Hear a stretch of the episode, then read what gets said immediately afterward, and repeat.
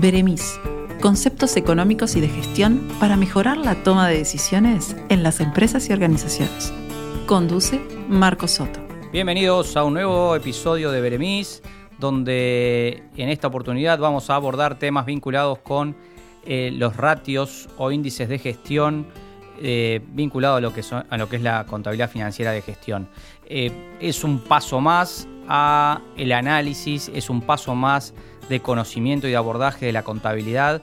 Em, eh, por supuesto que en episodios anteriores se puede repasar al detalle lo que es el estado de situación patrimonial y lo que es al detalle el estado de resultados, que son estados muy importantes pero que no terminan de completar o de, aprovecharse la potencialidad que tienen eh, esos estados si no logramos avanzar en el análisis, si no logramos de algún modo interpretar eh, lo que esos estados nos están mostrando. Y la forma de interpretar los estados, por ejemplo, ante la pregunta de cuánto ganó la empresa, eh, si, eso lo va a decir el estado de resultados, ¿verdad? La última línea, el resultado neto nos va a decir, che, ¿cuánto ganó la empresa? Ahora, esa cifra, ¿es mucho o es poco? Eh, ¿La gestión fue buena o es mala? Entender eh, lo relativo de, de la contabilidad es entender cómo debemos analizar los números que estamos mirando desde, lo absoluto poco podremos concluir, pero sí, eh, cuando nos hacemos estas preguntas, ¿esto es mucho o es poco? Eh, la, gestión fue buena o fue mala? Son preguntas que, por ejemplo, nos van a disparar el análisis y nos van a sostener la búsqueda de relaciones o ratios que nos lleven a concluir el abordaje y nos lleguen también a eh, acercarnos a las respuestas que queremos encontrar. De modo que las cifras aisladas nos dicen muy poco del desempeño eh, financiero y el desempeño económico de una empresa. Tenemos que entender cómo las relativizamos en esto de mucho poco, si la gestión fue buena o mala. Eh, de modo que ahí nacen o nace la necesidad de los ratios, que son relaciones. La mayoría de los ratios aislados también son inútiles, nos dicen poca cosa. Tenemos que mirar y entender a estos ratios como una batería de instrumentos que nos permitan acercarnos a conclusiones más relevantes de, eh, de, análisis, más potentes a la hora de analizar el desempeño financiero y económico de una empresa. Siempre, repito, siempre tenemos que entender a las cifras como cifras en términos relativos y no como absolutos. Eh, preguntarnos si es mucho o es poco, contra qué compararnos para entender si nuestra gestión fue buena o fue mala, y eso lo va a habilitar eh, estos ratios de, eh, de gestión.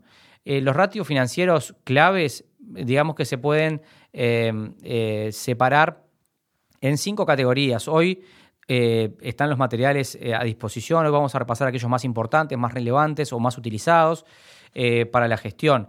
Las cinco categorías básicamente podemos resumirlas en que tenemos los ratios de crecimiento, los ratios de rentabilidad, los, los ratios de eficiencia operativa, los de apalancamiento y los de liquidez. Son básicamente esas cinco categorías en las cuales podemos nosotros eh, eh, segmentar el análisis vía ratios, que repito, son relaciones entre rubros que ustedes van a encontrar en los balances. Eh, los balances, el estado de situación matrimonial y el estado de resultados no han sido confeccionados para que queden allí impresos en algún lugar o para mirarlos desde el punto de vista absoluto. Sirven como insumo de análisis para relativizar y entender qué está ocurriendo.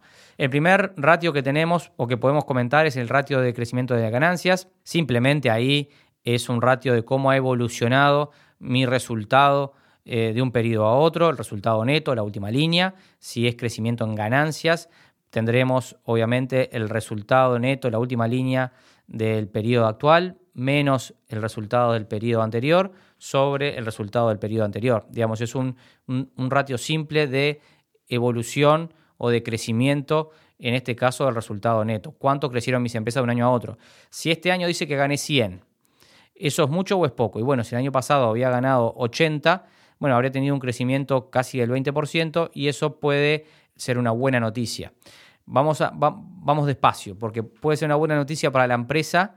Ahora, si por ejemplo eh, en el rubro todas las empresas aumentaron un 30 y un 40% sus, sus resultados, aquella buena noticia que a mí me parecía relevante de que mi empresa ganó eh, en el entorno del 20%, deja de serlo, empieza a tener gusto a poco. ¿sí? Por ejemplo, si mi empresa se dedica a eh, la extracción de petróleo y ese año el, petróleo voló y todas las empresas ganaron muchísimo, eh, bueno, mi, desempeño será tan bueno o tan malo en cuanto me acerque o me aleje de los que lo han hecho mejor.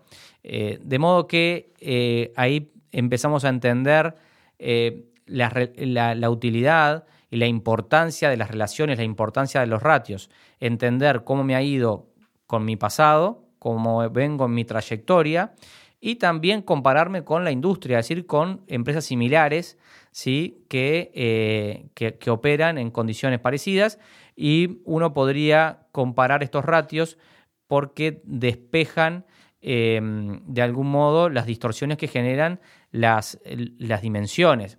¿A qué me refiero con esto? bueno, si mi empresa ganó 100 y la de al lado ganó 1000, y bueno, capaz que la de al lado es muchísimo más grande, entonces no me sirve de nada comparar ese 100 con esos 1000. Ahora, si mi empresa eh, aumentó sus resultados un 20% y la de al lado aumentó un 30 o un 40, más allá de que sea más grande eh, y que puede explicar el crecimiento porque tiene mayor eh, penetración en determinados mercados, bueno, de algún modo lo está haciendo mejor porque está aprovechando mejor los activos, porque está aprovechando mejor las inserciones en esa industria.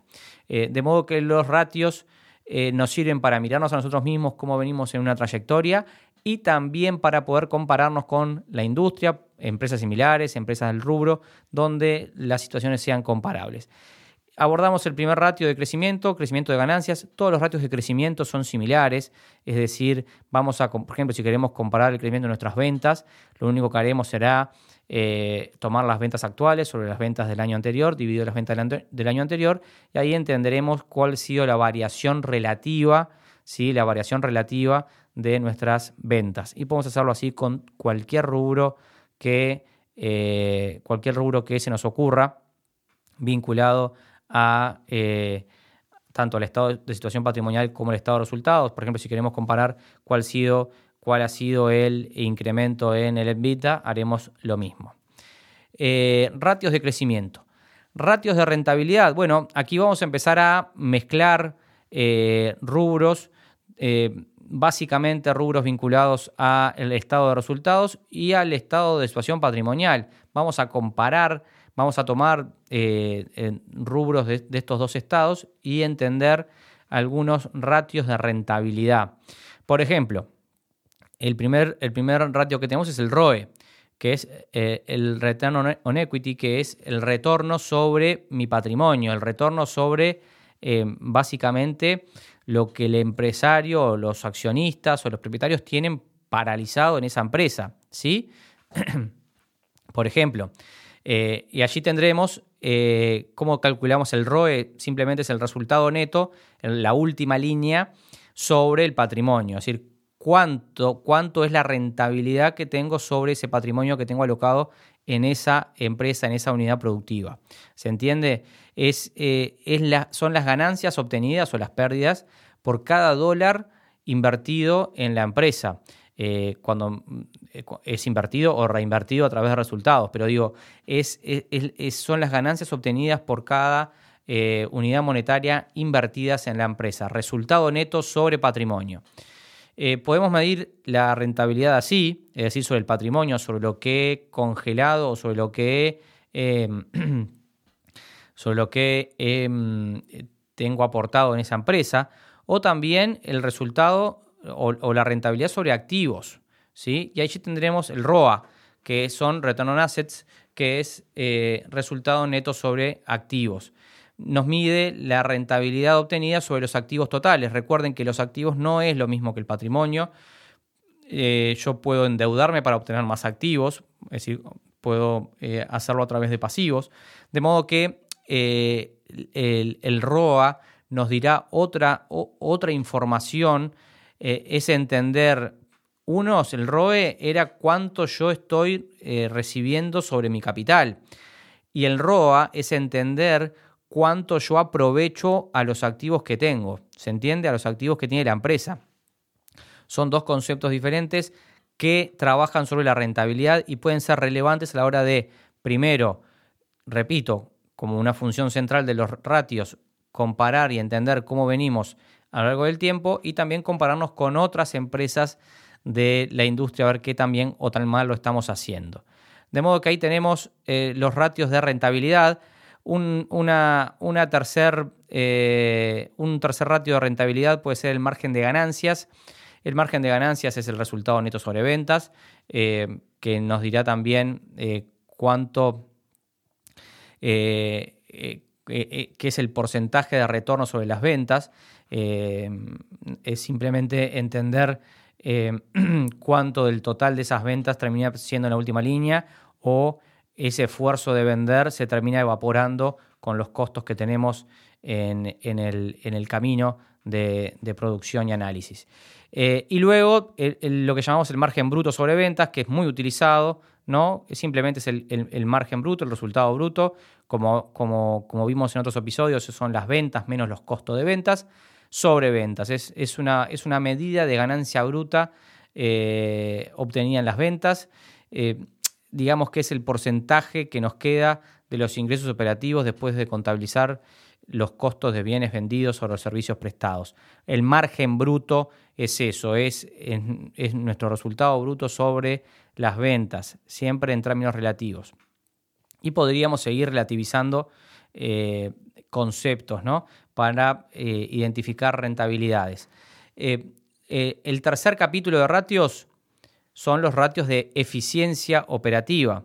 ¿sí? Eh, uno de los principales es entender eh, cómo rotan los, los, los activos eh, o, cómo es la eficiencia con la que una empresa utiliza sus activos.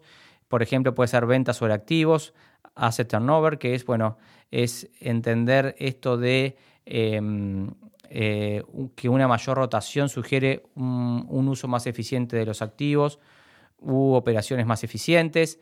Eh, eh, es, un, es un ratio que obviamente, como todos los otros, varía ampliamente en función de las diferentes industrias y los modelos de negocio que tengamos. Em, otro de los ratios de eficiencia operativa muy utilizado son lo que llamamos días en la calle, ¿no? que son eh, las, las, los, em, las ventas o, básicamente el, el, el periodo promedio de cobranza, ¿no? Es decir, cuántos días demoro en cobrar en promedio una venta, a crédito, obviamente. El ratio es simplemente deudores por ventas, es decir, los créditos por ventas que yo tengo, el bolsón de clientes que no me ha pagado, al cual le vendía crédito, sobre las ventas anuales por 365 días. Eh, es entender, los días en la calle es entender eh, que es el periodo promedio de cobro que yo tengo. Si hoy vendo una, algo a crédito a un cliente, cuánto demoraré en promedio en cobrarlo. Y esto es muy relevante para cualquier empresa entenderlo. ¿sí? Un, día en la calle alto implica que la empresa otorga grandes cantidades de crédito a sus clientes y por tanto va a precisar más tiempo para cobrar ese efectivo y por tanto va a precisar más financiamiento de alguien que logre financiar sus operaciones. Porque si yo cobro a largo plazo, alguien me tiene que estar financiando para mis gastos corrientes de corto. ¿Se entiende?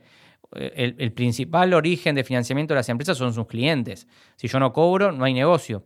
De modo que un, un días en la calle alto implica un gran desafío para cualquier empresa. Obviamente, eh, dependiendo de la industria, es normal tener más o menos días en la calle, pero eh, tenemos que entender muchísimo porque puede haber primero una oportunidad de mejora de gestión, si logramos poner foco en la cobranza, quizás esos días bajen y logremos tener un mejor perfil financiero. Días en la calle como un día, como, como, un, como un, ratio clave de gestión para entender eh, con el periodo de cobranza promedio que tenemos en la empresa. Ratios de apalancamiento es otra categoría de los ratios Y cuando hablamos de apalancamiento, hablamos de financiamiento, hablamos de endeudamiento financiero, y son métricas que ilustran eh, las fuentes de capital que utiliza la empresa. Recordemos, eh, cuando hablamos de, de, analizar la estructura de capital de una empresa, podemos entender que una empresa puede estar financiada con, eh, puede estar financiada con aportes de sus accionistas, de sus propietarios, o sea, capital, puede estar financiada con deudas financieras o puede estar financiada también con deudas eh, de corto plazo, deudas más comerciales. Son las formas que tienen las empresas de financiarse a través de sus propietarios, a través de eh, instituciones financieras o prestamistas y a través de, eh, de, deudas comerciales o proveedores. Y allí podemos generar relaciones para identificar esas, esas relaciones de deuda. Un primer un primer eh, ratio que tenemos allí son las deudas financieras sobre activos totales. Es entender cómo, eh, em, eh, cuál, es, cuál es el porcentaje de deuda que está financiando a nuestros activos. Esto es muy importante. Si el índice de deuda es superior al 0,5, significa que la mayoría de nuestros activos están financiados con deuda. Y esto es un dato. Punto. Eh, tenemos que ver si es mucho o es poco en relación a cómo venimos en el pasado y también a qué tipo de industria nos estamos, eh, nos estamos desempeñando. Por ahí en una industria esto es esperable o por ahí en una industria esto es demasiado. Eh, de modo que nos va a servir para calibrar bien si estamos muy endeudados en función del total de nuestros activos o no. obviamente, deuda sobre patrimonio nos va a dar un ratio de deudas financieras sobre patrimonio indica la magnitud relativa que tiene la deuda sobre el compromiso de los propietarios, ¿no? Si la relación deuda-patrimonio está debajo de 1, es decir, si las deudas financieras son menores que el patrimonio, esto significa que la mayoría de los activos se están financiando con fondos propios, ¿sí? Y viceversa, una mayor relación eh, deuda y patrimonio eh, eh, eh, nos indicará que hay una mayor proporción de los activos que están financiados con deuda, si la deuda es mayor, y, eh, esto obviamente está o podría estar implicando un mayor riesgo financiero. Acá siempre hay que tener mucho cuidado porque, digamos, no tener deudas financieras no quiere decir el óptimo. ¿sí? recuerden que al patrimonio nosotros tenemos que remunerarlo a través de de dividendos y a través del costo de oportunidad del capital. Y las deudas financieras también hay que remunerarlas a través de los intereses. y, pero son dos fuentes de financiamiento naturales, relevantes de cualquier empresa, es decir, los aportes que realizan los, propietarios y la posibilidad de tomar deuda en un banco que apalanque eh, actividades. Mm, muchas veces la empresa tiene oportunidades de crecer, pero no puede crecer porque los los accionistas no están dispuestos a poner más dinero y por tanto eh, un nivel de deuda interesante puede apalancar nuevas operaciones y generar crecimiento. De modo que no, es un objetivo no tener deuda financiera, como sería como una gestión hiperconservadora de las finanzas de la corporación, eh, pero tampoco puede haber en exceso. Digamos, tenemos que entender primero en la industria en la cual está y entender qué oportunidades se, están sobre la mesa por no tener acceso al, a capital. Y por último, lo que refiere a ratios, eh, están los ratios de liquidez y, y, los que llamamos ratios de solvencia. Son ratios importantes porque nos van a mostrar esa caja que tenemos, esas disponibilidades que tenemos, para qué nos sirven, ¿sí? ¿Para qué, para qué alcanza esa caja que parece ser mucho? ¿Es mucho o es poco? Decíamos, si una empresa tiene 100 millones de dólares, ah, para cualquier mortal puede parecer muchísimo, pero eh, para, quizás para una empresa no. ¿Contra qué tenemos que compararlo? Y bueno, si tengo pasivos de corto plazo por 120 millones, es decir, voy a tener proveedores, voy a tener personas, empresas que me van a venir a golpear la puerta porque quieren cobrar por 120 y yo tengo 100, eh, aquellos 100 millones que parecían muchísimo dejaron de serlo. Eso es lo que nos va a decir eh, el primer ratio de liquidez y solvencia que tenemos para, para, este episodio, que es la razón corriente, que es el activo corriente sobre el pasivo corriente. El, el, activo corriente, el activo de corto plazo, el que voy a realizar en menos de 12 meses, lo voy a comparar con mi pasivo corriente, que es el pasivo, mis obligaciones, que tengo también en menos de 12 meses. Una proporción demasiado baja de este ratio podría indicar que una empresa podría tener dificultades para cumplir con sus obligaciones de corto plazo. ¿Se entiende? Es decir, si mis activos corrientes son eh, en, relación con mis pasivos corrientes son bajos, puede estar indicando una luz amarilla en mi salud financiera de corto plazo.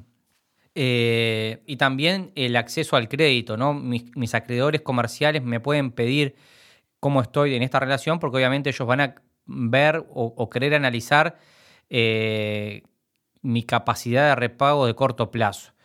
De vuelta, es un ratio que varía muchísimo en función de la industria, pero hay que tenerlo en cuenta porque es la gestión de corto. ¿sí? Es, eh, es entender cómo está mi, mi salud financiera de corto plazo porque es la que pagan las cuentas eh, todo el tiempo, los sueldos, mis proveedores comerciales, sin mis proveedores comerciales yo no voy a poder operar, en fin, entender esto es clave.